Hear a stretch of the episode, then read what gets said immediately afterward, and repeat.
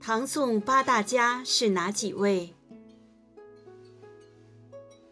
唐代的韩愈、柳宗元，宋代的欧阳修、苏洵、苏轼、苏辙、王安石和曾巩，他们合称为唐宋八大家。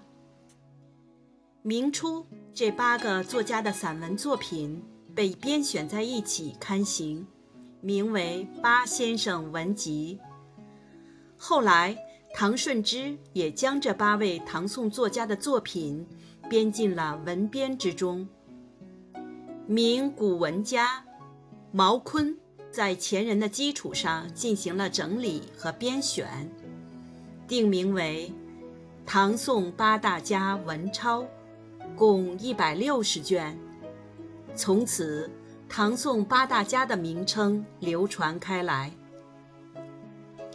由于这八位作家都主张实用，反对骈体，文学观点十分接近，他们的散文创作都具有很高的成就，因而唐宋八大家一经提出，便成为文学史上的专有名词，为后人普遍接受。